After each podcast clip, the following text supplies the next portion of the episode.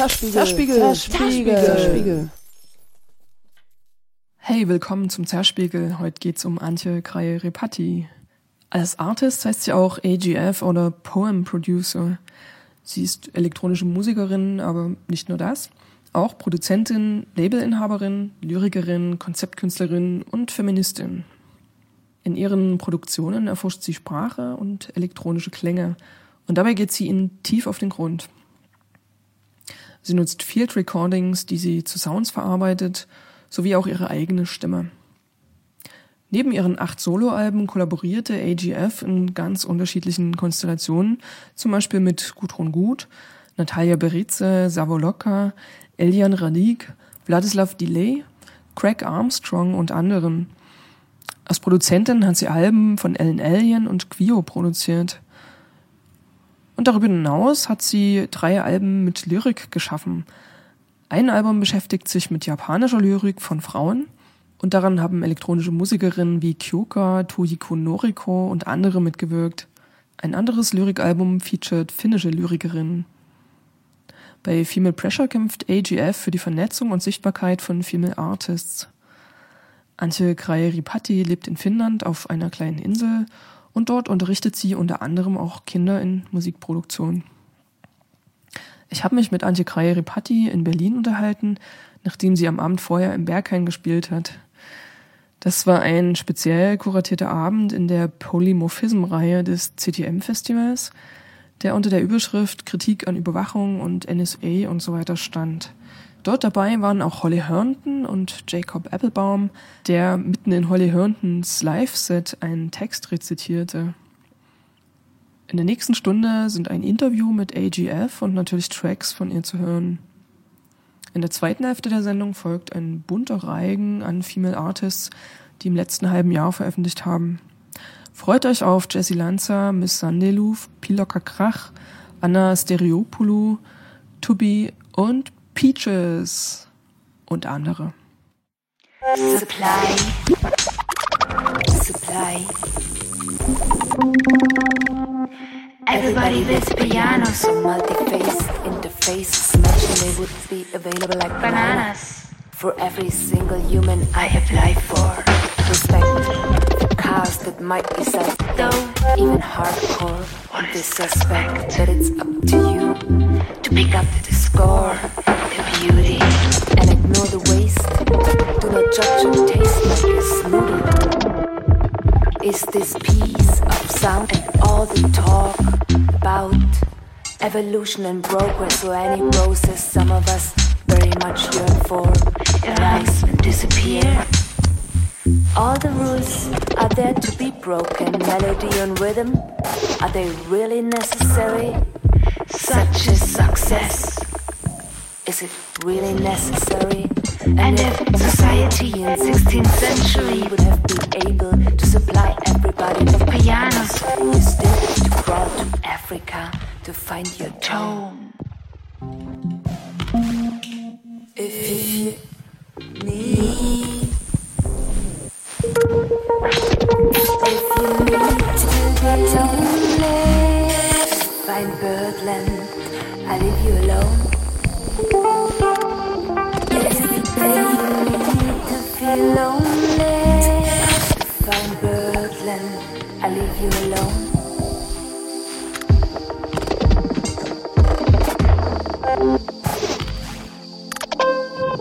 Did you ask me? Mm, to get up? Remember, we develop a new quantum. Did you ask me for a new system? Remember, we develop a new birdland, birdland. Less quality creates ground for higher resolution in music.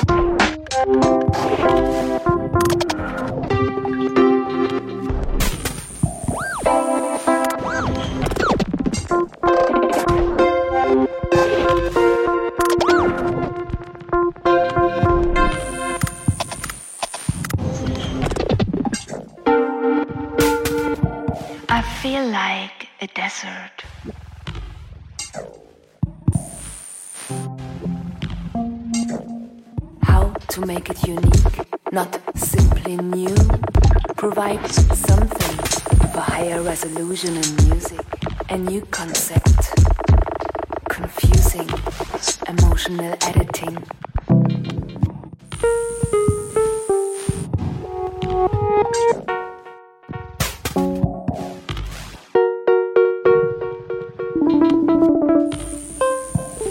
Nature never produces the same thing twice.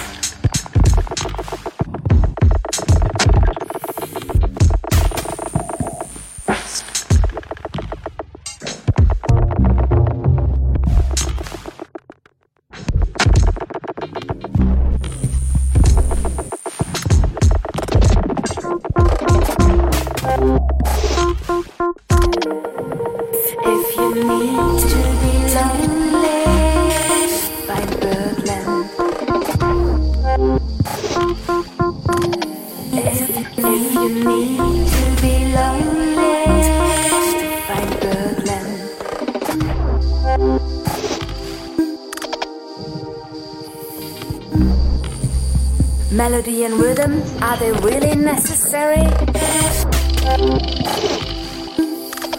Such a success.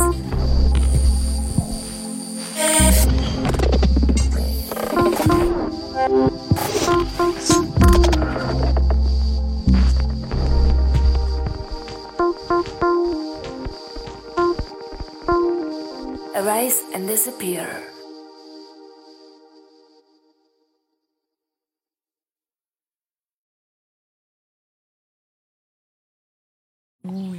Uralt. und hast da Wahnsinnserfahrung. Und mich interessiert zuallererst, wie machst du, wie machst du Musik? Wie bist du dazu gekommen? Also wie hast du dich als Musikerin entwickelt und woher beziehst du deine Inspiration? Jahrzehnte ist ja interessant, weil es ist ja jetzt dann doch noch nicht so viele Jahre. Ich habe irgendwie 9, äh, 93 ungefähr gegen 93 war das. Hab, ich habe schon in Bands gespielt, schon damals auch in der DDR angefangen Bands zu spielen und irgendwie war das für mich so ein, ein Weg, ähm, mich auszudrücken, weil ich war auch sehr, ich habe mich sehr, mir war zu dem Zeitpunkt schon total klar, wie wie wie beschränkt die Kommunikation in der DDR war. Und für mich war das ein Weg, mich auszudrücken. Und ich bin ein sehr kommunikativer Typ. Also das ist, glaube ich, das, was sich von, von, von Anfang an bei mir auch durchzieht und bis heute auch, glaube ich, die höchste Priorität hat in meiner Kunst. Kommunikation eigentlich. Also ich hätte auch Kommunikationswissenschaftler werden können, aber das gab es damals noch nicht. Nein, Witz. Ähm, und irgendwie habe ich in Bands gespielt und war irgendwie sehr unzufrieden mit dem Konzept Band. In welchen Bands? Ach, irgendwelche kleinen. Also so halt Bands, Rockbands und, und Schrammelbands und auch eine ganz schöne, ich hatte eine schöne kleine eigene Band, aber die kennt keiner. Es war halt so ein Anfang, ne? Und ähm, ich war trotzdem un recht unzufrieden mit dem Konzept Band, mit diesem Proberaum und diesen Jungs, die alle irgendwie Schlagzeug und Gitarren spielen. Das ging mir dann schon relativ schnell auf die Nerven einfach weil ich ganz wenig Einfluss hatte auf die Musik und ich war, konnte auch selber nicht so gut. Ich habe auch Gitarre gespielt, aber ich habe irgendwie nicht, nicht richtig beherrscht und irgendwie auch war, auch ging elektronische Musik halt so, fing so richtig an durchzudrücken mit Björk und so. Und da hat mir ein Kollege, ähm, ich Glückspilz, ein Commodore 64 und ein Keyboard und ein Sampler sozusagen erstmal zur Verfügung gestellt oder für ein Apple und ein Ei verkauft. Und hat gesagt, wisst du was, wenn du so unzufrieden bist mit den Jungs und den Bands und den Sounds, dann musst du halt alleine Musik machen. Und eigentlich bin ich diesem Mann bis heute absolut dankbar, weil der hat echt mein Leben vorbestimmt damit. Ja, so einfach ist das manchmal. Also damals gab es ja auch keine elektronischen Musikschulen oder Sound Art Studies oder Sound Studies, na, nix, ja. Also es war, es gab, du konntest äh, klassische Musik oder Jazz studieren, wenn du Musik machen wolltest. Und für beides ging, hatte ich überhaupt keine Ausbildung. Ich hab, kann also bis heute auch keine Noten lesen. Und ähm, habe dann trotzdem quasi eine Karriere als Musiker eingeschlagen und habe gedacht, ich, also ich musste mich so quasi, das hat sich aus meinem Leben ergeben, dass ich keinen Beruf dann so richtig hatte. Durch die, diesen Mauerfall bin ich da so reinge und geschlittert und dann war irgendwie alles anders. Und dann habe ich irgendwie gedacht, okay, jetzt muss ich hier Nägel mit Köpfen machen. Ich war eigentlich sehr ambitioniert muss mich für irgendeinen Berufsweg entscheiden, Mitte 20, Anfang 20 und habe dann gedacht, ich will versuchen, Musik zu machen. Also habe das schon auch so als Kunst begriffen, nicht unbedingt so als, als Musiker, sondern so in dem Sinne. Und bin dann nach London gegangen für ein Jahr mit diesen ganzen Geräten und habe mich richtig äh, da reingehängt. Also habe dann damals ähm, dort sogar Social Benefit bekommen, also so sowas wie Sozialgeld Glück, Glück gehabt, weil ich aus der DDR war, aber total lustig. Und habe mir dann gedacht, okay, das ist jetzt mein einziges Stipendium, was ich wahrscheinlich in meinem Leben erhalte. Das nutze ich jetzt und äh, habe mich wirklich, morgens um sieben aufgestanden, habe ähm, Programmierung, Englisch, Klavier, MIDI, Technologie mir eigentlich selber reingezogen. Und damals gab es noch kein Internet und es gab noch kein YouTube und es gab noch keine Tutorials. Das hieß also Manuals, also äh, Bedienungsanleitungen studieren, so, ja. Wann warst du da in London? 93, 94. Und das war die Zeit des Drum and Bass. Das hat dann auch so Spuren hinterlassen. Also ich bin dann da in so eine Drum Bass Szene reingekommen, habe in Dawson Junction, also was bei Hackney, was heute so die Hochburg der elektronischen Musik eigentlich ist, da ist ja das Café Otto und so, habe ich gelebt und habe mich richtig reingehängt und meine eigene Musik angefangen zu machen, war total inspiriert bei Björks Platte damals Debüt und gedacht, das kann ich auch. Und habe dann aber so intuitiv gedacht, obwohl ich in London war, dass ich eigentlich gern Deutsch singen würde. Das hatte auch so einen DDR-Hintergrund, weil ich war halt mit, mit deutschsprachiger Pop- und Rockmusik aufgewachsen und auch Liedermacherei und diesem ganzen äh, Folk, deutschen auch, ähm, wie hieß denn das, Arbeitermusik? Wie heißt die, wie heißt denn das? Arbeiterlieder. Ja, Arbeiterlieder, oder diese Arbe Liedergruppen, Lieder, ah. Liedermacher also mit Liedermachern auch aufgewachsen, ist ja auch was ist ja sehr spezifisches, glaube ich, auch gewesen in der DDR, oder? Oder für die Zeit auch, naja. Auf jeden Fall da war so mein Background und ich habe gedacht, irgendwie würde ich gern die deutsche Sprache benutzen. Und daraus ist dann Laub entstanden. Und dann gab's halt Laub und dann bin ich nach Berlin. Habe ich bin ich aus diesem Grund, weil auch Berlin so, so spannend war in der Zeit, entschieden nach Berlin zurückzugehen von London und habe dann hier ein Label gesucht und habe dann Kitio gefunden und so ging dann mein meine Musikerkarriere tatsächlich los und habe dann angefangen zu touren, Deutschland zu touren. Immer mit habe dann mir einen Archive-Computer, sobald die, sobald ich mir mehr leisten konnte, mehr Technologie beschafft und mich mehr reingearbeitet in Software auch. Also damals Notator und Archive Sampler und dann MPC und habe darüber habe dann auch relativ früh begriffen durch dieses Erlebnis, dass ähm, Kontrolle über deinen Klang und Kontrolle über deinen Sound tatsächlich auch darüber passiert, dass man die Gerät, also Technologie besitzt. Das kann man ja erstmal nicht, ne? Aber das ist halt was, was ich finde, was oft unterschätzt ist. Also ich denke halt, wenn ich jetzt oft gefragt werde, was würde ich für einen Rat geben, ja, an, an auch junge Menschen oder junge Interessierte, dann denke ich oft so, ähm, sich einarbeiten. Heute ist ja die Auswahl unendlich. Ja, also man kann ja, man kann ja schon mit dem iPhone Musik machen und ein, ein bisschen Mikrofon dazu. Man kann sofort äh, auf einem iPhone kann man eine Platte machen, wenn man will. Und die muss nicht schlecht sein, ja, wenn man eine gute Idee hat oder so. Also Technologie ist ja heutzutage nicht mehr so ein Problem. Trotzdem finde ich geht darüber eine ganz viel Kontrolle, ne? was, was man sich halt aneignet und auch was man besitzt oder sozusagen sich, sich aneignet. Oder auch wenn man, man kann ja auch ein Studio leihen oder so. Aber darüber habe ich ganz viel begriffen und habe dann immer angefangen, mich auch sehr in Technologie einzuarbeiten. Und das hat mir wahnsinnig Spaß gemacht. Und dann kam das Internet und dann kamen die Laptops und so hat sich das dann immer weiterentwickelt. Und dann habe ich ähm, mich ein bisschen in Max MSP eingearbeitet. Bin da aber nie wirklich tief reingegangen, habe dann angefangen mit äh, zu kollaborieren, um mir selber auch ähm, Software zu bauen, die, die mir mich weiter, meinen Sound weiterbringt. Du bist also auch Programmiererin?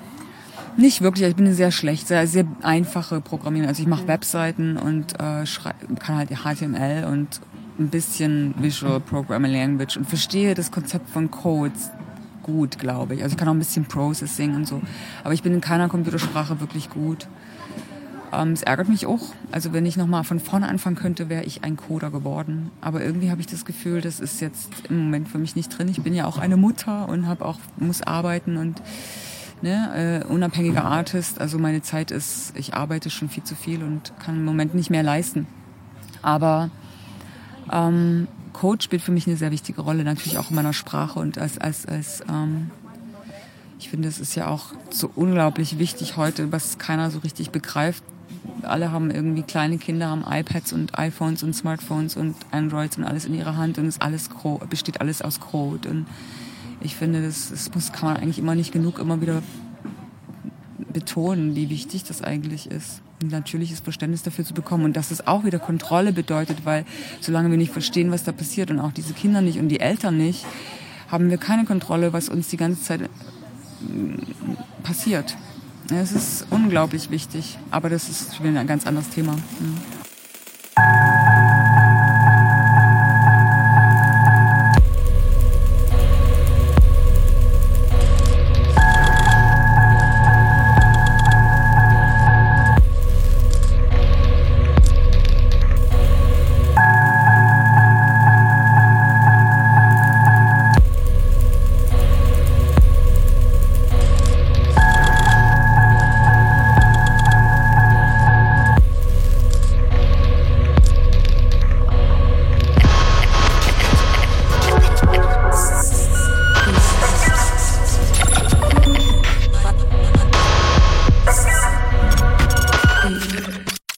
Generations.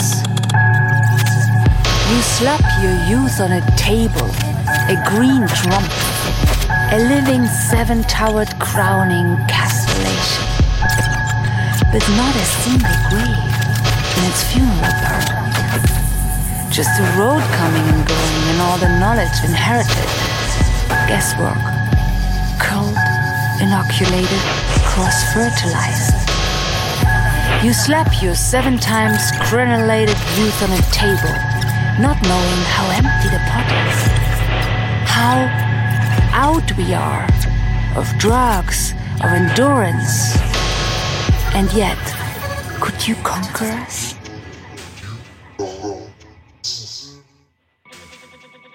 Our game was up before you were born. How can you conquer the defeated?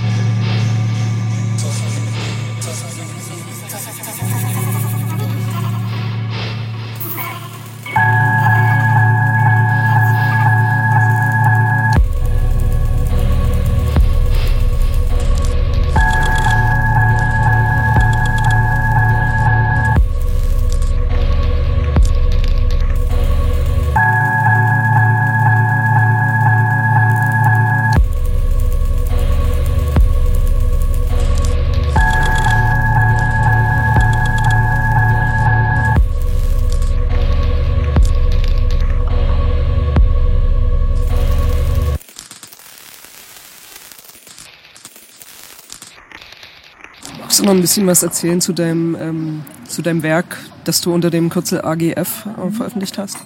Genau, und, und, als ich dann, nachdem ich ein paar Jahre mit Laub ähm, tolle Platten rausgebracht habe auf Kitty, habe ich irgendwie Lust bekommen, auch Solo-Sachen zu machen. Weil das Bandkonzept ja dann doch auch immer noch da war und so weiter. Und irgendwie hat mich dann so richtig ich habe dann auch gefangen, angefangen, äh, installativ ein bisschen zu arbeiten. Ich hatte eine Residenz im Podeville in Berlin damals mit Elke Moltricht und das war toll. Da habe ich äh, das erste Mal so alleine arbeiten können, hatte auch richtig Space und Raum und Mittel und eine Veranstaltung und habe dann da so mehr Selbstbewusstsein auch gewonnen, meine, meine eigenen Sachen zu machen, noch mehr. Also nicht nur Lieder, nicht nur Lieder schreiben und Musik machen und touren und performen, sondern auch noch mehr an dem, an dem künstlerischen Überbau zu arbeiten. Und dann habe ich ähm, die ersten Solo-Sachen geschrieben und das wurde dann AGF, AG Forever. und ähm, habe dann auch in San Francisco ein Label gefunden, ganz tolles, das es leider nicht mehr gibt, äh, Orthlang Musok, die dann meine Platte veröffentlicht haben, die erste AGF-Platte, die hieß Head Slash Bauch. Und ähm, die hat sich sehr viel mit ähm, Code und Manuals und Technologie und im Internet beschäftigt und aber auch mit menschlichen, dem menschlichen Mensch-Maschine ähm, Emotionen und, und rationales Denken beschäftigt und war radikal elektronisch. Also da gab es dann also vielleicht auch Music Concrete und Field Recording in drin und diese Elemente, aber ähm, die Produktionsweise war extrem digital, schon fast digitale Musik, ne?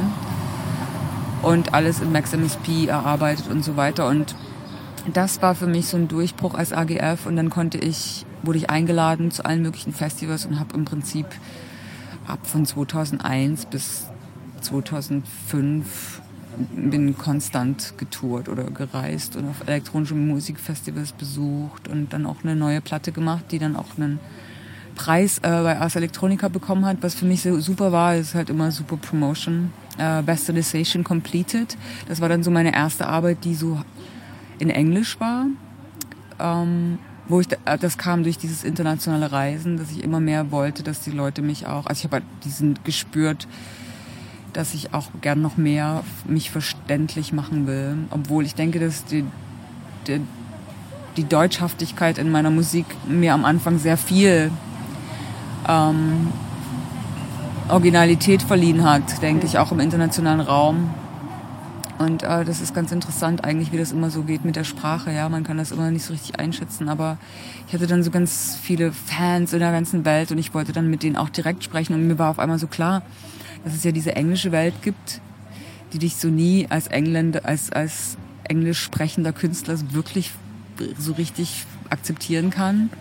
Können die nicht, ja. Das wird nie, aber sie können dich vielleicht exotisch finden oder so, ne? Aber so im Prinzip ist es immer so ein bisschen schwierig, finde ich. Also hat ja auch was mit Cultural Appropriation zu tun. Also ich kenne das deutsche Wort gar nicht. Gibt's keins. Doch, naja, so Vereinnahmung, kulturelle ja, ja, Aneignung. Genau, kulturelle Aneignung und Vereinnahmung, das ist ja auch ein absolut wichtiges Thema. Also ich bin da auch ganz vorsichtig und finde es auch super wichtig. Also finde es auch wieder nicht wichtig, aber also ich finde auch wieder, man muss es, muss es auch überschreiten und ignorieren, aber ich finde es auch super wichtig, es zu verstehen. Mhm.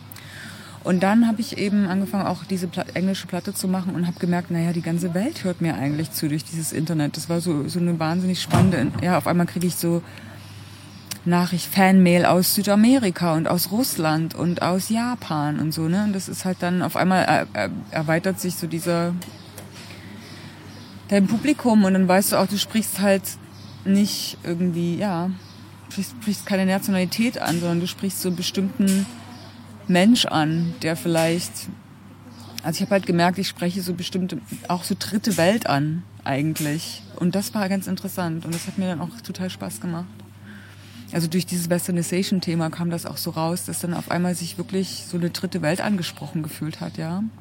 Und immer noch, also ich habe immer noch das manchmal ein E-Mail aus Iran oder so. Für die ist das ja immer noch total, ist ja immer Thema. Ganz witzig. Mhm. Mhm.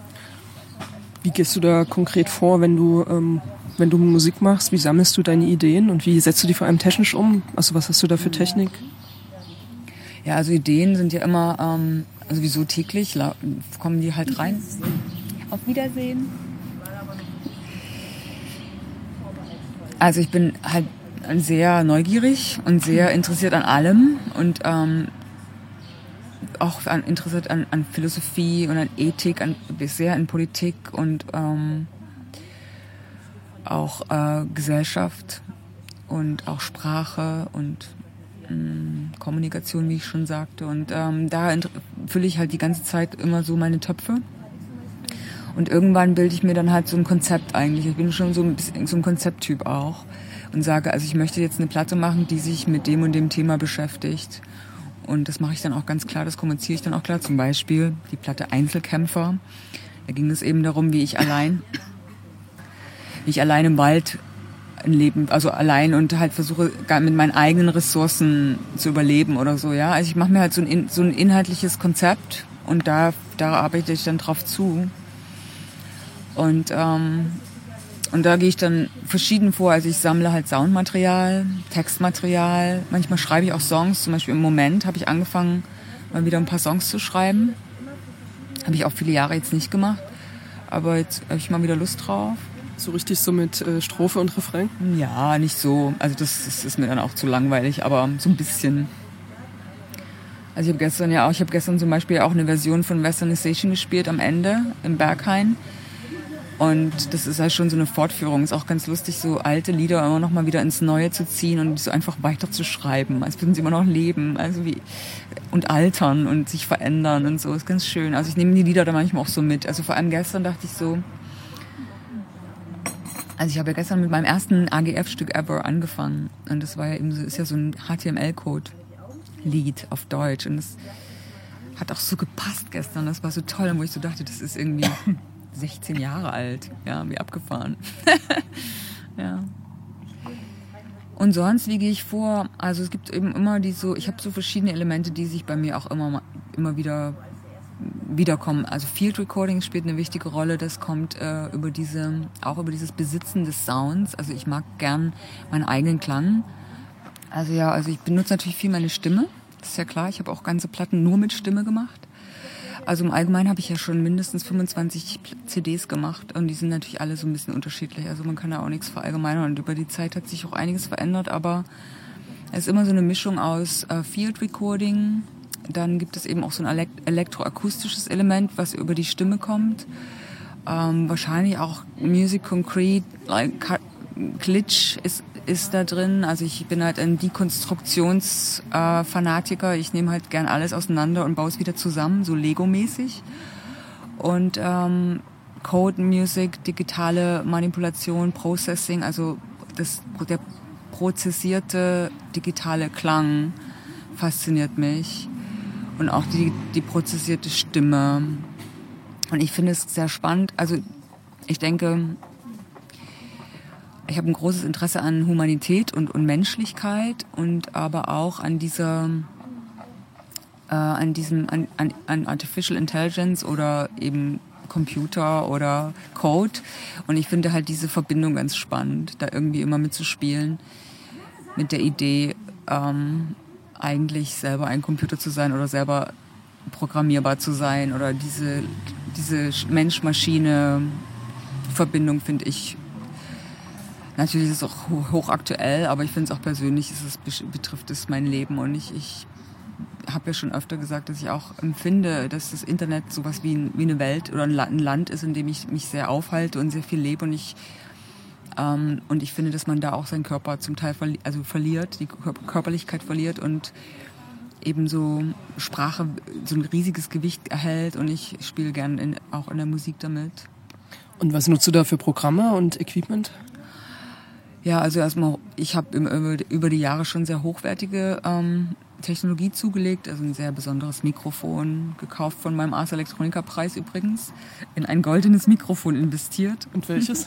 Das heißt Lawson, ist ein amerikanisches, eigentlich so ein R&B Studiomikrofon, ja.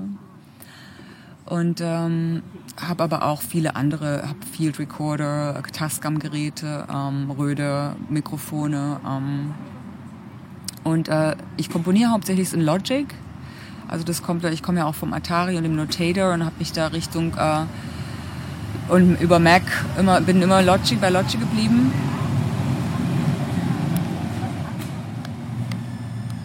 Und ähm, in letzter Zeit bin ich so ein bisschen unglücklich. Also ich habe große Probleme mit dem, auch mit Apple und Macs und auch ihrem Künstlersupport. Ich finde das, ähm, bin enttäuscht von Apple dass sie eigentlich die Künstler nicht, nicht unterstützen, sondern halt zu profitgierig äh, den breiten Markt abdecken und eigentlich die Leute, die Apple so groß gemacht haben und wichtig gemacht haben, die Kreativen sozusagen, finde ich zum Teil halt gerade echt so ein bisschen ähm,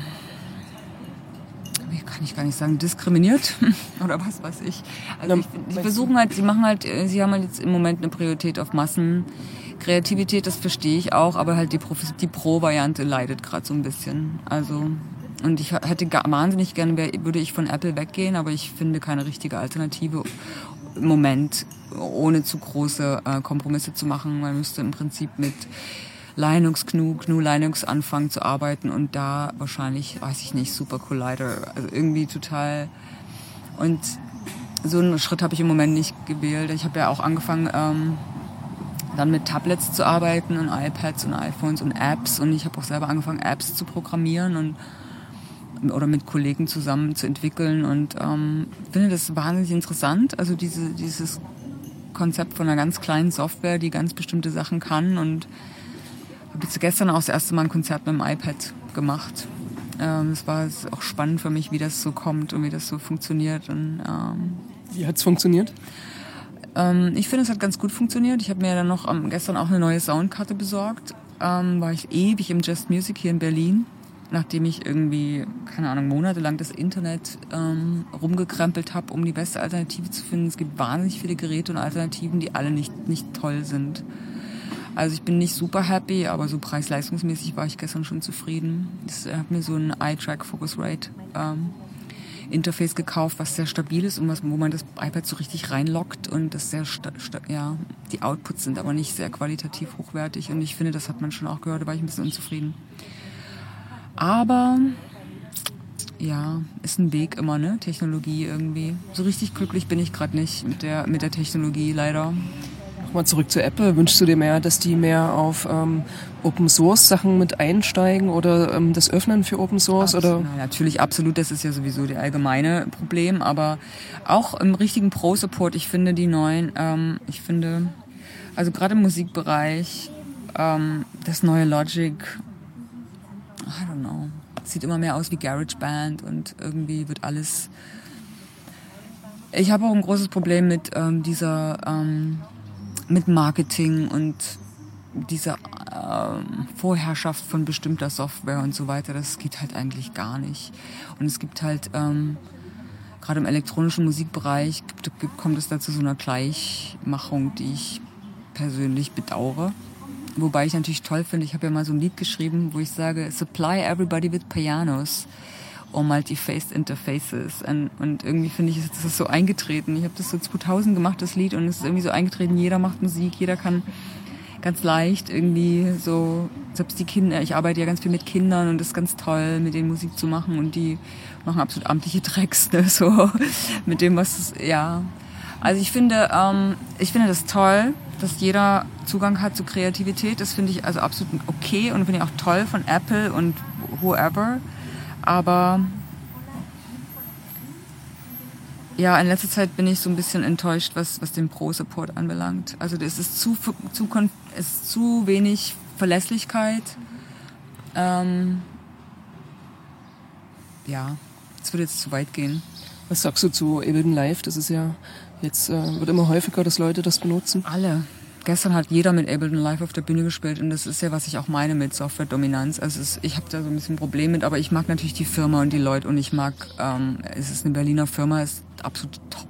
Ähm, ich will da überhaupt gar nicht ähm, irgendwelche Negativ Negativität reinbringen, aber ich denke halt, wir sollten alle versuchen, auch da ähm, uns nicht monopolisieren zu lassen. Das bezieht sich genauso auf Google und was weiß ich, alle Formen von Software. Man muss halt im Prinzip jedes Interface hinterfragen und ähm, ich finde es schon kritisch, dass fast die komplette elektronische Musik mit Ableton Live auf der Bühne steht. Das ist, das ist die Software hat, also es ist, halt, gibt überhaupt keinen Grund, das zu machen. Also so, es gibt äh, endlose Alternativen und ähm, zum Beispiel.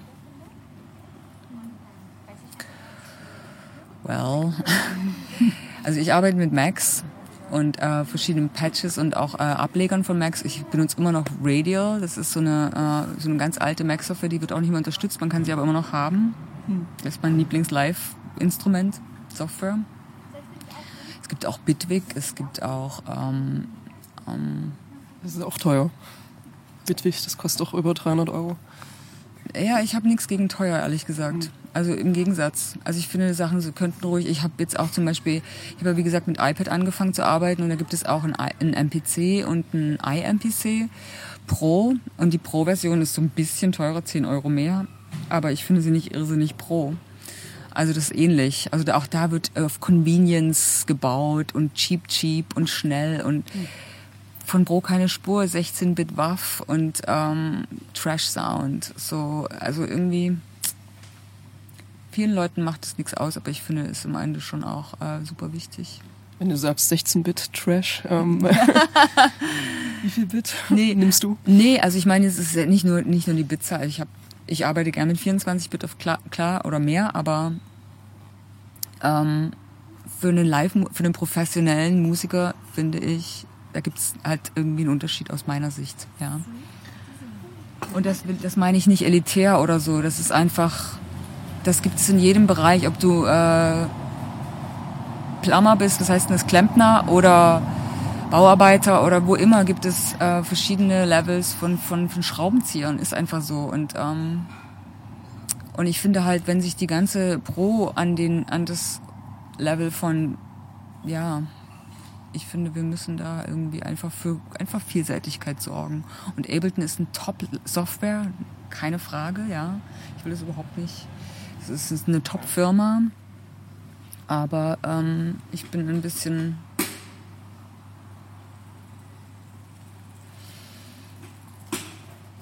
immer kritisch, wenn es so ein Monopol ja, ist, ist ein Problem. Und deshalb würde ich gerne die Menschen aufrufen, verschiedene Software zu, zu untersuchen. Sich nicht gleich mit der einfachsten, lustigsten Methode irgendwie, aber ist ja auch nicht so. Also ich finde, ich finde elektronische Musik oder alles, was sich darum, was weiß ich, Media, Medien ist, ist wahnsinnig spannend und natürlich hochgradig überlaufen und, und es passiert total viel gutes, interessantes Zeug und ich will das überhaupt nicht negativ sehen. Aber da ich das ja jetzt schon so lange beobachte, ist es interessant zu sehen, wie sich das entwickelt hat über die Jahre.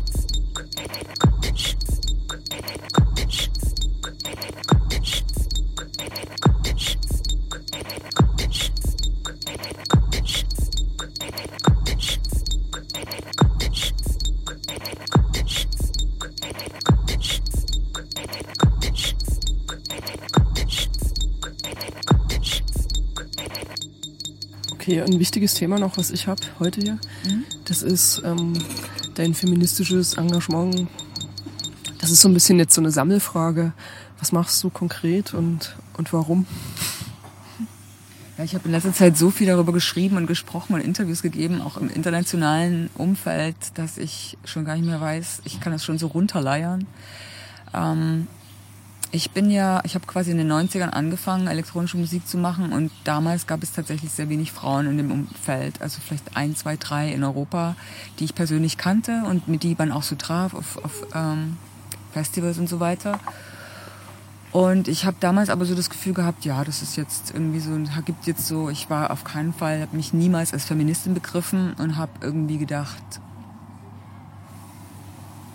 ich hänge auch gerne mit Jungs ab sozusagen, ja, ich habe ähnliche Interessen oft und so weiter und ich habe mich nicht so begriffen als als Feministin habe gedacht, es wird sich über die Zeit jetzt verändern und habe irgendwie ganz viel immer mehr neue Kolleginnen kennengelernt und gemerkt, wie sich halt irgendwie uns, wie sich immer mehr Frauen auch ausdrücken und ich finde das so wichtig. Es kann einfach nicht sein, dass wir nur dem weißen Mann zuhören. Es geht einfach nicht die Welt ist global geworden und wir müssen uns alle gegenseitig zuhören. Und ähm, das hat überhaupt nichts gegen den weißen Mann, ja, die Ärmsten.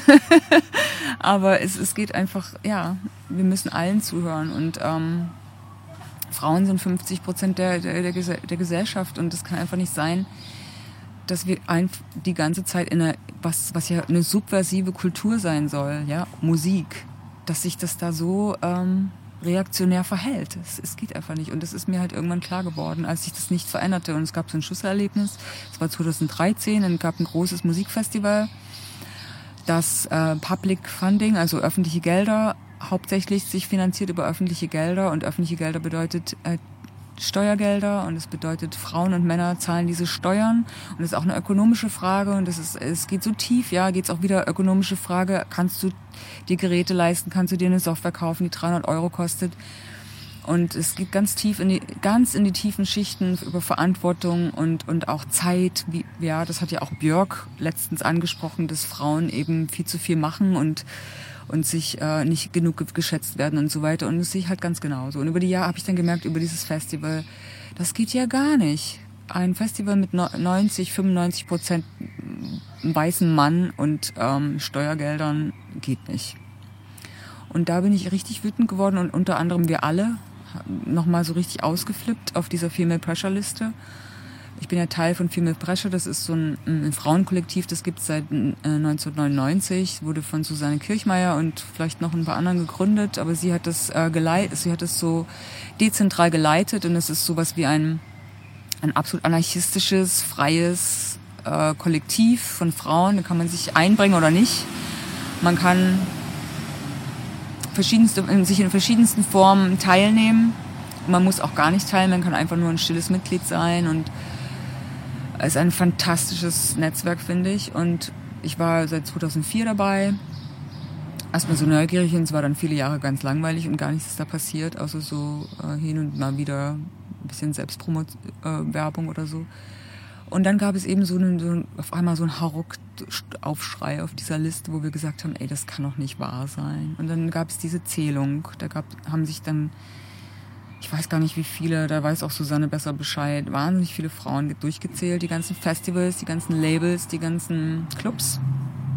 Und eben so eine richtige ähm, Forschung durchgeführt, wie, wie halt das, die, die äh, Gender Balance ähm, sich verhält. Und ähm, und es war halt natürlich gravierend, klar. Und es gab dann auch richtig Presse und richtig sich verteidigende Männer in, in Scharen. Ja, das schlug richtig ein. Also ich fand schon. Ich ja. dachte, wow, das ist ja mal eine richtige Grundlagenforschung zu dem Thema. Ja, absolut. Es war ein, es war wahnsinnig toll. Also wir haben das richtig kollektiv durchgezogen und ich finde, das hat aus meiner Sicht irrsinnig viel auch international bewegt. Und äh, dann haben wir ja im nächsten Jahr nachgelegt. Also ich habe dann auch diesen die Kommission bekommen von der Club Transmediale diesen, äh, diese, diesen Artikel über Pionierinnen in der elektronischen Musik zu schreiben und habe dann quasi, wurde, musste mich, habe gepitcht, äh, so viele wie möglich aufzuzählen und habe dann quasi 100 Frauen rausgesucht, die in den letzten 100 Jahren ähm, Pionierarbeit geleistet haben in, in entweder Musik konkret oder elektronische Musik oder äh, auch Sound Art und so weiter. Und dann auch dazu einen Mix ein Mixtape gemacht und das war auch, habe ich auch zum Frauentag 2014 veröffentlicht und das ist auch bis heute noch wird gehört und ich kriege immer wieder Feedback. Ich war letztens in Estonien, Esto Estland, Estland, Entschuldigung, in Estland und habe da ähm, ein Konzert gespielt und auch ein, ein, ein, Gedichtbuch rausgebracht und da hat mich ein ganz junges Mädchen, 16 Jahre oder 15 Jahre interviewt. Das war die Idee von dem Kurator. Und sie hat den Einfluss dieser, dieses Mixes, dieses Nerdgirl-Mixes und dieser, dieser 100 Pionierinnen für mich mehrfach zitiert und ich war so glücklich. Und das ist natürlich auch volontäre Künstlerarbeit. Das ist, also kann man, würde ich als Aktivismus bezeichnen. Also ähm, ist mein Aktivismus, wo ich mich ganz konkret dafür einsetzen kann, für meine. Ups. Mhm. Überall Baustellen. Mhm. Berlin. Ja, also das ist der, mein persönlicher Aktivismus, den ich jetzt, äh, den ich durchführen kann, wo ich persönlich betroffen bin und damit auch mitreden kann und fühle mich da verantwortlich sozusagen. Und ähm, dann hast du noch den Visibility-Blog. Genau, ähm, und dann gab es ja diesen Artikel, also ich hatte schon, wir haben schon überlegt, dieses Jahr eben wieder eine Erzählung zu machen. 2015 ging das ja los und dann gibt es ja jetzt mittlerweile so ein Team. Wie heißen die denn? Dieses, die das Zahlteam irgendwie so, das ist die haben sich so extra gebildet, die, überse die überschauen diesen ganzen Zählungsprozess es wird auch jetzt immer mehr automatisiert und, und perfektioniert. Kann man sich da beteiligen auch? Ja, absolut muss man sich beteiligen. Also wenn du nur kannst, dich unbedingt beteiligen. Also du musst mal gucken auf der Female Pressure Listed äh, Seite, da gibt es Wege, wie man sich da beteiligen kann. Und ähm, eben es gab eben, wir haben gesagt, wir machen wieder eine Erzählung für 2015, mal sehen, ob sich was verändert hat in den letzten zwei Jahren. Und, äh, und dann kam ja dieser Björk-Artikel wo ich sage, endlich, also jetzt für mich, also für mich gab es ja zwischendrin auch noch was anderes, was passiert ist, nämlich Beyoncé ist passiert, was ich total wichtig finde und ich habe, ich freue mich wahnsinnig, dass sie das gemacht hat. Also die hat ihr ja Bekenntnis zum Feminismus. Also sie hat ja auf ihrer Platte erstmal so eine ähm, afrikanische also eine schwarze Feministin gesampelt und sie auch da, also im Originalton auf ihrer Popplatte gebracht und dann dazu diesen Flawless, äh, das Flawless-Lied geschrieben und hat quasi ihre Version Feminismus vorgelegt und ähm, dann auch auf einer, einer der größten VMAs, also die Video Music Awards der, von Amerika, einer der meist publiziertesten ähm, Music Events, hat sie das Wort Feminist in übermenschlicher Größe beleuchtet und äh, du kannst für mich sagen, jeder kann mir sagen, jemand was er will, es ist der Hammer. Es ist ein Riesenschritt und dass sich dadurch die, die, die kraftvollste Künstlerin, unsere Popkünstlerin unserer Zeit mit und ihr ebenso wahnsinnig machtvoller Rap-Partner mit dem Baby auf dem Schoß im Publikum. Es war so ein Knaller, so ein Knaller Aussage, ja, weltweit, wo ich denke, ja, now, das ist unsere Zeit und das dann endlich auch Björk ausspricht, was ihr wahrscheinlich schon seit 20 Jahren auf der Brust brennt wo ich auch so dachte, endlich, ja, machst du den Mund auf, so. Das war lange fällig, dass sie das sagt. Und ich war so happy und dadurch, dass sie dann auch sagte, irgendwie, vielleicht ist es ja ein Visibility-Problem, dass, dass wir im Prinzip die Frauen im Studio nicht sehen, die Frauen und den Produktionsprozess nicht sehen, weil Frauen eben sich lieber, wie sie sagt sie ja auch, ich habe ja bis heute noch kein richtiges Studiobild von ihr und ich habe ganz sicher das Internet durch, durchforstet, ähm, dass sich eben viele Frauen nicht in einem ungeschminkten, unspektakulären, un, uninszenierten Kontext fotografieren lassen. Und ähm, das war für mich so ein, wo ich sagte, yes. Aber zu Björk muss ich noch mal kurz einhaken, weil mhm. ich habe ein Interview mit ihr gelesen, das ist vom Februar oder Januar 2015, was sie mit der Specs gemacht hat. Und da klang das überhaupt noch nicht so, sondern eher so in der Richtung, ähm, wer sich diskriminiert fühlt, der sollte eben nicht so in Lethargie verfallen, sondern muss was machen, muss sich ein bisschen aufrappeln und ähm, und sie wird ja gar nicht diskriminiert. Sie ist ja auch eher in Kunstkreisen zu Hause mittlerweile und kriegt davon nichts mehr mit. Und kurz darauf war diese Geschichte mit diesem Arca, also dass da medial äh, kolportiert wurde, er hätte ihr Album produziert. Also das kam so kurz aufeinander und ähm, das hat sie verdient. Das ist ein Slap in her face, weil das ist nämlich wirklich, es ist auch, aber das, ich kenne das ja auch. Ich habe auch genauso argumentiert früher. Ach, das ist doch, man muss sich dann halt durch und so. Es ist ja auch ein berechtigtes Argument, wobei man auch immer bedenken muss, Interviews, ne, die Journalisten schreiben dann halt auch, was sie wollen.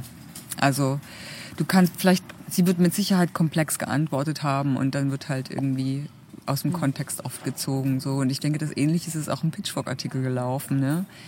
Sie hat da ja auch Kontrolle aufgegeben in dem Artikel, in diesem Pitchfork, in diesem berühmten Pitchfork, wo sie auch weint und so weiter, ja. Ist ja auch gerade ganz modern, ja. Wie weint? Sie Worüber? Hat, sie, sie, wegen ihrer Trennung und so. Die hat sich ja jetzt gerade, also die ja. hat da irgendwie auch geweint. Also sie war in so einem emotionalen Stadium, wo sie wahrscheinlich auch selber ein bisschen Kontrolle verloren hat. Und dann ist es halt auch, aber ich finde das auch super. Ich sehe es ja auch Björk ist auch noch mal älter als ich, also noch mal irgendwie zehn Jahre oder so, ja. Die hat auch noch mal eine ganz andere. Es ist schon auch so ein Generationsding. Ich merke, dass die jungen, die junge Generation, Gott sei Dank, oh, was hat denn Gott damit zu tun? Gar nichts. Göttinnen sei Dank, ähm, total ganz anders mit Feminismus umgeht. Und das muss ich auch wieder Beyoncé zitieren, sorry, aber die ist da, die hat da ein Selbstbewusstsein reingeknallt, das ist super. Und ich finde, dass es sich eben jetzt auch auf vielen, in viel, es gibt viele Formen von Feminismus, es gibt viele mh, hm, verschiedene Farben von Feminismus und die haben alle ihre Berechtigung und die, alles ist gut. Ich finde, wir müssen uns da überhaupt nicht einigen. Es ist völlig okay, als Beyoncé im Schlüpfer vor dem Feminismus-Logo zu stehen, habe ich kein Problem mit. Oder irgendwie, weißt du, das geht ja einfach nur darum, dass wir endlich und die Macht für uns ergreifen und nicht, nicht über jemanden zu herrschen, sondern mitregieren, mitarbeiten in der, in der Gesellschaft und auch den Platz erhalten. Und den müssen wir uns ganz knallhart erkämpfen. Es gibt, die werden uns nicht den Platz frei machen. Das ist ganz klar so. Und das, das hat ganz viel mit Geld zu tun und, und auch Ökonomie. Ja, und auch einfach, ähm, wir müssen uns den Platz erkämpfen und dann müssen wir ihn auch halten. Und darum geht's. Deshalb habe ich mich da jetzt ganz stark engagiert und ich, ich fürchte mich nicht mehr. Ich habe auch keine Angst mehr, Jobs zu verlieren oder nicht gebucht zu werden. Und ich gehe auch jedem damit auf die Nerven. Habe gestern auch den Club Transmediale Kurator gelobt, weil es war eine eine extrem klasse Gender Balance. Also wir waren ja fast 90 Prozent Frauen und der, der weiße, der weiße männliche Teil war unterdominiert, äh, unterrepräsentiert. Wir haben gut darüber gelacht. Also langsam wird da auch viel, kommt da auch Humor rein und das finde ich super, weißt du. Es, ist, es geht gar nicht darum, auch wenn es ein Kampf ist, es kann natürlich ein humorvoller Kampf sein und auch ein gemeinsamer Kampf. Muss, es muss ein gemeinsamer Kampf sein. Es gibt ja auch noch Emma Watson, unsere Hermine von Harry Potter, die He for She, die He for She Kampagne, äh, diese feministische He for She Kampagne ausgerufen hat weltweit. Die war auch, finde ich, wichtig, wo sie nochmal gesagt hat, auch wir brauchen auch die Jungs, wir brauchen die Männer, uns zu helfen, diesen Platz einzunehmen. Und ähm, ja, also ich finde, das geht gerade so auf breiter Masse, wird da gerade. Und elektronische Musik ist halt nur ein ganz kleiner Teil der Welt und der ist halt. Ja, es muss überall passieren. In der Architektur, im Städt, in der Städteplanung, in der Politik, in der. Keine Ahnung. Was können Männer konkret machen, kurz in drei Stichpunkten, um den Feminismus voranzutreiben?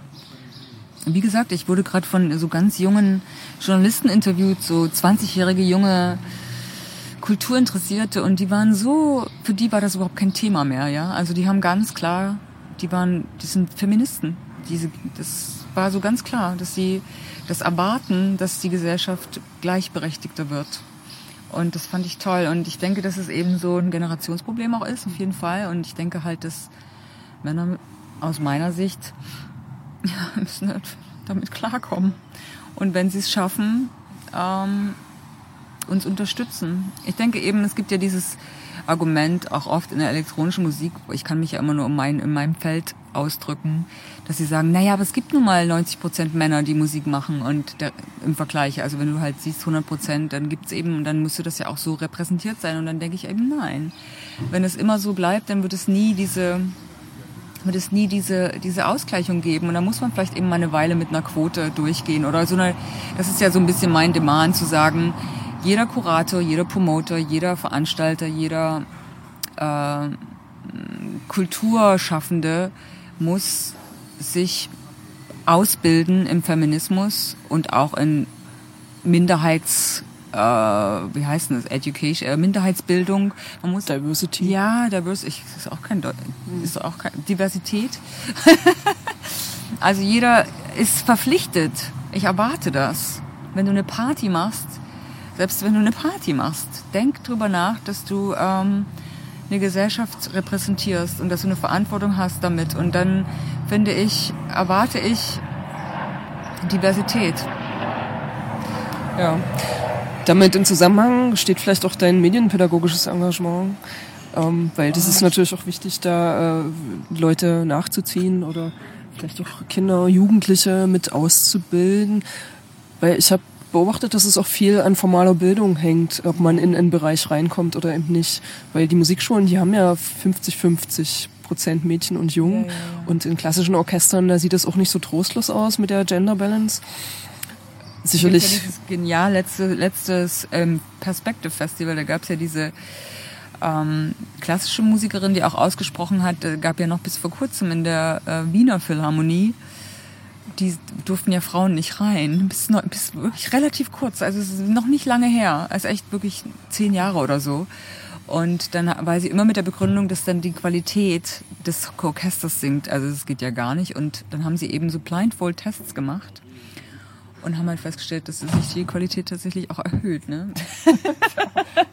Logisch, weil ne, verschiedene Talente aufeinandertreffen, das ist ja immer das ist in Gemeinsamkeit ist immer stärker. Ja. Immer. Also von daher. Ähm, Trotzdem medienpädagogisches ah, ja, Engagement? Ja, ich, ich, würde, ich medienpädagogisch habe ich mir das noch nie betrachtet. Also ich bin ja auf eine Insel gezogen vor sechs Jahren mit meinem finnischen Partner und unserem halb finnischen Kind und wir wollten in der Natur leben und auch ein bisschen zurückgezogener und isolierter. Und wir haben eine Insel gefunden, die wir toll finden und haben, sind dahin gezogen. Und es ist halt eine sehr abgelegene Insel mit einer ganz kleinen äh, also Population. Äh, tausend Menschen leben da und nach so ein paar Jahren habe ich mich dann auch, ähm, hatte ich immer mehr Lust, auch vor Ort zu arbeiten und nicht so viel rauszufliegen und immer irgendwie international zu arbeiten. Und ich wollte auch lokal arbeiten und habe dann ein Projekt gegründet und die Chance bekommen, ein äh, auch finanziertes Projekt durchzuführen für drei Jahre ähm, und habe einen Verein gegründet, der heißt High Art und es ist ein Kulturprojekt sozusagen auf dieser Insel, die sich im öffentlichen und sozialen Raum äh, mit Kunst austauscht sozusagen. Also ich habe irgendwie zehn Artist in Residencies äh, durchgeführt, Künstler von der Welt eingeladen, dahin geladen, eingeladen und habe ganz viel mit den Kindern auf der Insel gearbeitet, mit den Locals gearbeitet, also den Einwohnern und ähm, viele, viele verschiedene Projekte durchgeführt und in dem Zusammenhang auch angefangen, ähm, haben wir so ein Media Lab oder so ein Makers Media Lab äh, eröffnet, wo wir auch ähm, den Kindern erstmal Zugang zur Technologie geben und ähm, ich dann auch da macht einer einen Beat, einen sehr langsamen Beat. Jetzt brauchen wir nur noch ein Echo. Ähm, ja, und darüber hat sich das so ergeben. Also ich bin jetzt gar nicht so ein Medienpädagoge, aber ich gebe natürlich Workshops und irgendwie kommt das auch, glaube ich, mit Alter, dass man anfängt auch weiterzugeben. Und ich habe jetzt irgendwie schon auch das Gefühl, dass, ähm, dass ich ähm, was geben kann. Ja, also dass ich eben was äh, weiter vermitteln kann und das mache ich jetzt eben auch. Gibst du da auch Workshops an Erwachsene, ja. vielleicht auch in einem feministischen Sinne an Frauen oder Mädchen? Ja, also ich habe äh, überhaupt keine Beschränkungen bis jetzt. Ich habe ähm, letztes Jahr mehrere Workshops hier in Berlin gegeben, auch ähm, mobile Musikmach-Workshops bei der Musikweek. Das war auch, also da würde ich sagen, da war 50-50 Gender. Also ich, ich, ich glaube, dadurch, dass ich den Workshop gebe, allein ergibt sich so ein Interesse bei Frauen, der größer ist oder die Hemmschwelle vielleicht sinkt oder so, ich weiß es nicht. Auf jeden Fall, wenn ich Workshops gebe, sind da immer mindestens 50 Prozent Frauen. Aber es kommen eben auch Männer. Ist auch super. Ich finde das auch gut. Ich will ja auch gar nicht, dass wir uns isolieren als Frau. Ja, ich finde das absolut nicht interessant. Also ich bin jetzt kein großer Fan von Frauenfestivals, obwohl ich mich wahnsinnig auf Heroines of Sound freue. Das finde ich dann schon gut. Das können wir mal so unter uns abfeiern und uns auch ein bisschen gegenseitig ähm, zuhören. Nochmal so ganz exklusiv, finde ich schon toll auch. Und natürlich sind alle Männer herzlich willkommen. Ähm, also ich möchte ja gar keine Gender-Trennung oder sowas. Das finde ich absolut alt. Im Gegenteil. Es geht ja darum, zusammenzufinden und äh, Gemeinsamkeiten zu finden und aber auch die Unterschiede zu, zu lieben, ja. So. Es muss ja auch in all beide Richtungen oder in alle Richtungen gehen. Mhm. Und ich denke, dass du, dadurch, dass ich in dem, als Lehrende dastehe, gibt es mehr, mehr ähm, auch Bezug von Frauen. Ich hätte großen Bock, in ähm, andere Gegenden zu gehen, wo auch Frauen noch viel mehr unterdrückter leben und dort äh, Musik mit denen zu machen, Afrika oder auch muslimische Gebiete oder so, aber Du hattest da neulich so ein Projekt, wo du in Afrika warst? Nee. Oder zumindest mit afrikanischen Künstlerinnen ja. was zusammen gemacht hast? Ja, das war ein, ein äh, rein mediales Projekt. Also ich, hab, war, ich war noch nie in Afrika, außer so Tunesien oder sowas. Aber ähm, im Moment traue ich mich das auch nicht, weil ich bin noch jung erziehende Mutter. Äh, ich habe ein klein, eine Tochter und im Moment möchte ich mich gern darauf, sie ist Schulkind und so weiter. Ich bin auch eine ganz äh, ähm, Mutter sein ist ganz wichtig für mich oder äh, Elternteil zu sein.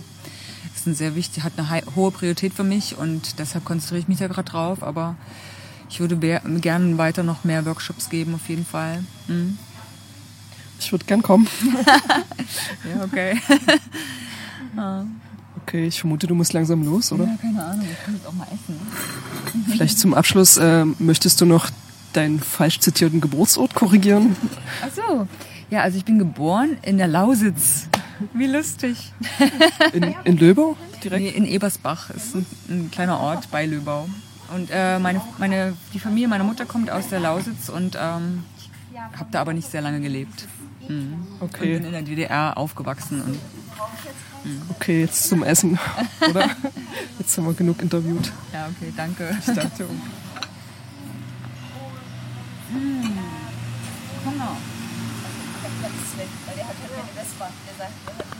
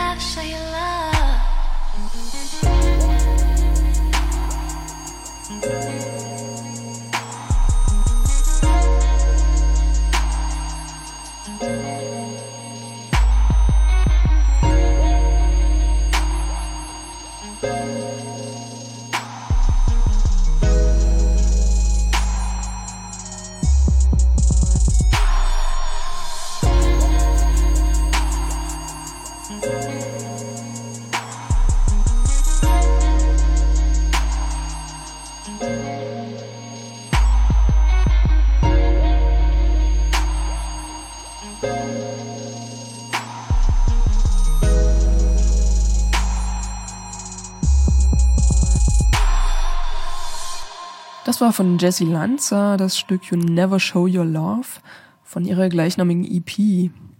Als nächstes hört ihr Holding Horses von Colleen und danach Nightmare von Miss Sunday Louvre.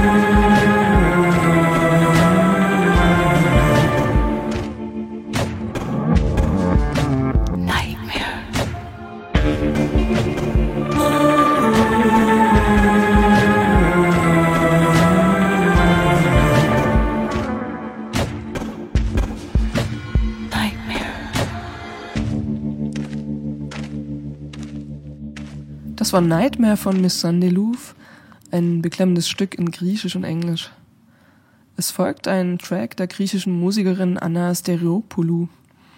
Sie selbst arbeitet sehr konzeptuell und ist auch als Komponistin in eher klassischeren Bereichen unterwegs. Ihr neues Album Circe, The Black Cat, widmet sich der griechischen Mythologie und ist so produziert, dass es psychoakustische Wirkungen auf die Hörerinnen hat. Mit dem Album möchte sie sich selbst und andere an die Fähigkeit erinnern, zuzuhören, zu fühlen, respektvoll und solidarisch zu sein. Ich habe Anna Stereopoulou auch nach dem Stand der elektronischen Musik in Griechenland vor dem Hintergrund der aktuellen EU-Krise gefragt. Und Anna hat geantwortet, We all on a worldwide basis experience a huge change just because Earth is passing through a new phase itself. This, I hope, makes us remember our moral values, which even through tendencies like DIY or patching, bring us closer to each other and to the real meaning of terms like support. Für Anna Stereopoulou ist sozusagen Solidarität und Do-it-yourself die Strategie, um durch die Krise und durch die wahnsinnige humanitäre Katastrophe in Griechenland zu kommen. Solidarität mit Griechenland könnte also auch heißen, das Album von Anna Stereopoulou zu kaufen. Von diesem Album hört ihr das Stück The Hill and the Port, Arian Roths Theme.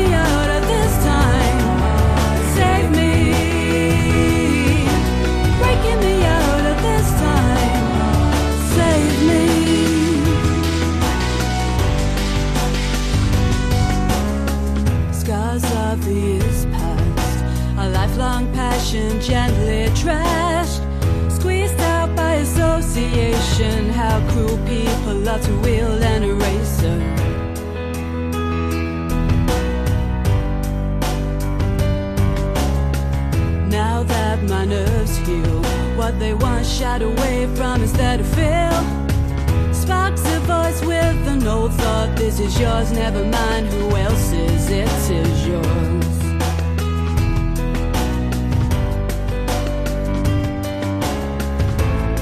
Like being bumped by a neutron and everything that goes thereafter.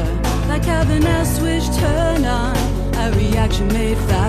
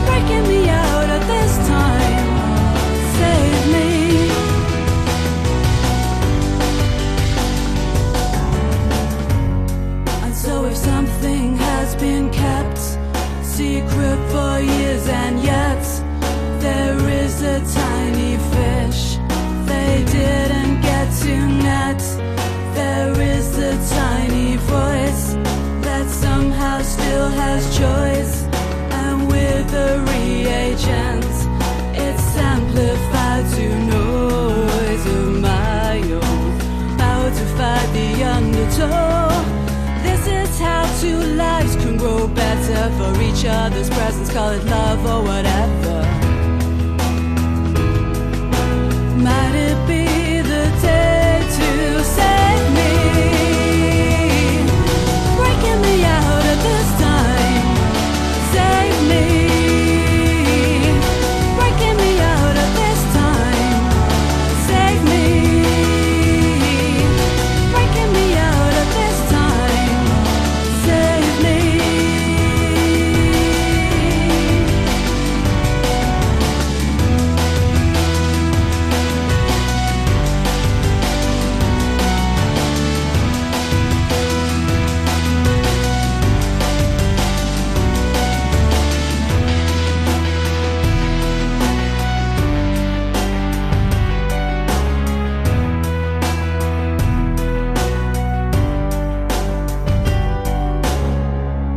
Das war Save Me von Amy Claro, eine elektronische Singer-Songwriterin aus Leeds in Großbritannien. Sie hat ihr Album selbst produziert und auf Bandcamp veröffentlicht.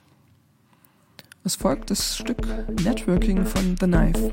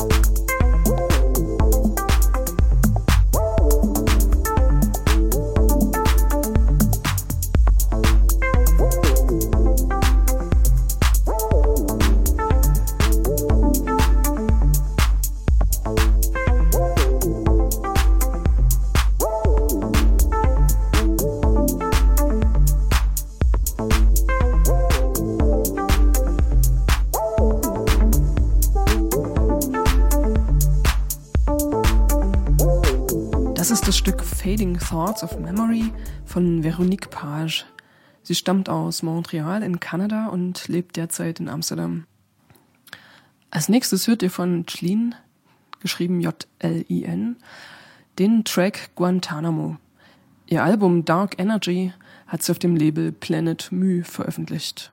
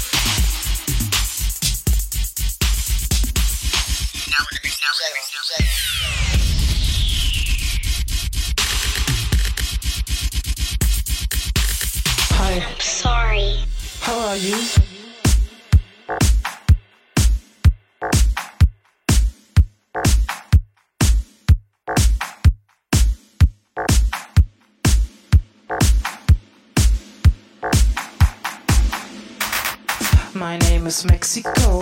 My name is Greece. My name is alcohol. My name is peace. My name is on the run. My name is cool. My name is bubblegum. My name is swimming pool. My name is fame. My name is fame. My name is fame. My name is fame. cigarettes. My name is. My name is Golden and. My name is go, go, go.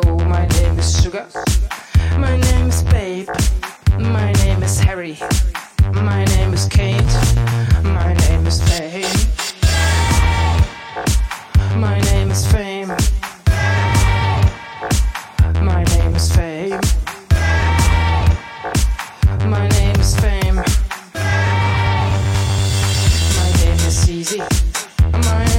Mama.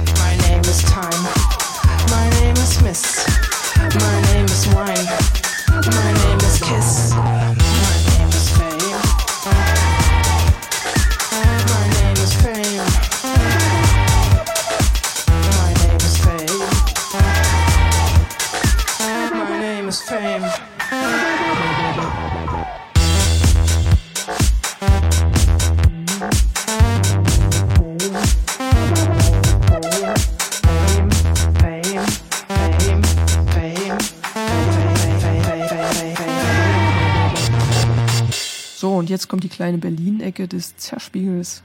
Das war das Stück My Name is Fame von Pilocker Krach. Das Stück gibt's schon länger, aber jetzt hat Pilocker Krach endlich ein Album herausgebracht.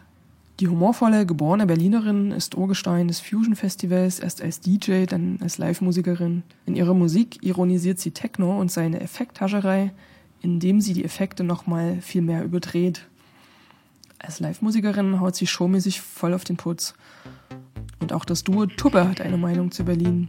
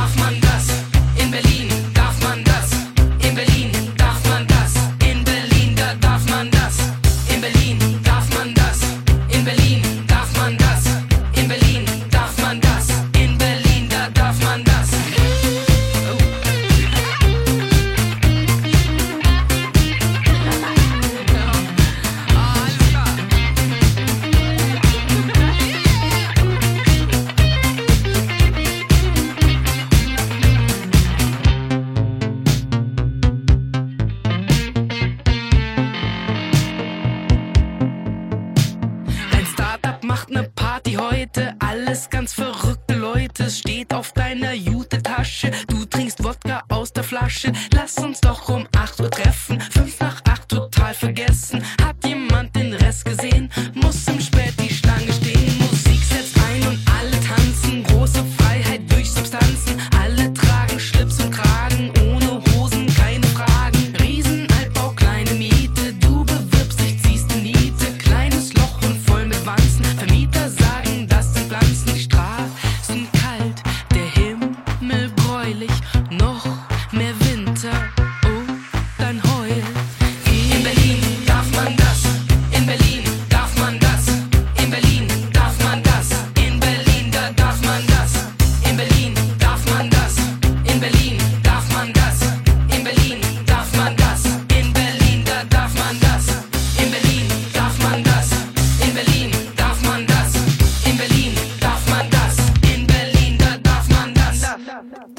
das allerneueste Stück von Peaches Light in Places, in dem sie sich mit der Utopie einer befreiten Gesellschaft auseinandersetzt.